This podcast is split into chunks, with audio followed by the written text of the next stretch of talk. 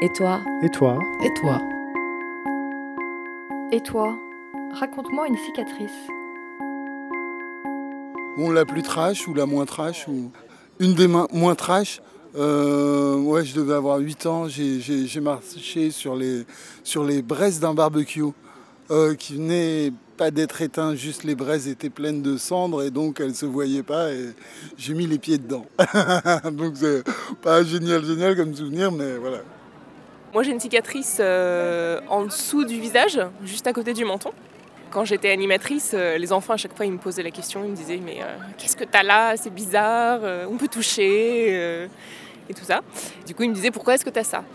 Alors moi je leur racontais plein de choses. en fait c'est un mille pattes qui m'est rentré par l'oreille et qui est passé sous la peau. ou alors ça m'a poussé comme ça le jour où j'ai raconté des bêtises. Enfin bon.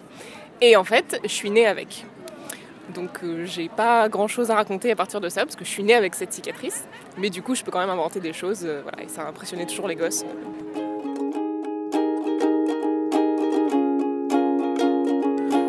La cicatrice euh, qui j'ai sur ma tête, c'est dû à un jeu que je faisais quand j'étais un enfant avec mon frère.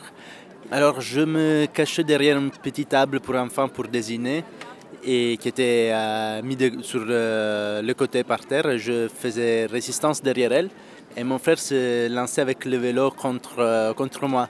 Et un jour, je n'avais pas fait attention et cette table, mais bon, rentrait dans la tête, dans l'écran.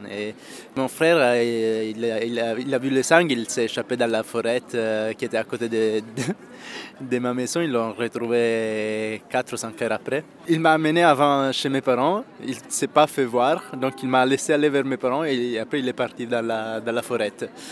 Et bon, c'était la première d'une longue série.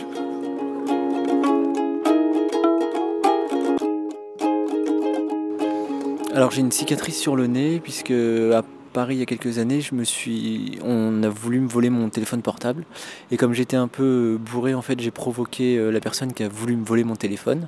J'ai voulu faire un peu mon gros dur et mon rebelle parce que j'ai fait de la boxe il y a quelques années, donc je lui ai dit que j'allais lui en mettre une. Comme j'étais ivre, j'ai rien vu venir et en fait le mec m'a donné un gros coup de tête qui a fait exploser euh, du sang de mon nez.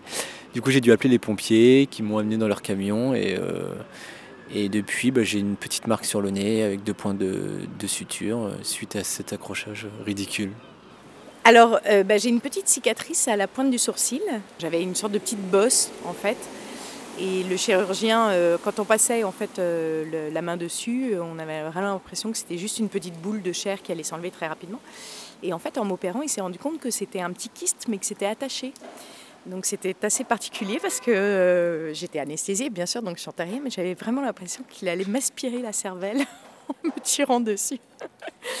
donc j'avais l'impression que j'allais devenir euh, bah, sans cervelle après cette opération. j'avais l'impression qu'on m'avait enlevé une extension, tu vois, de, de mes capacités euh, motrices et intellectuelles. Et en fait, non, ça va.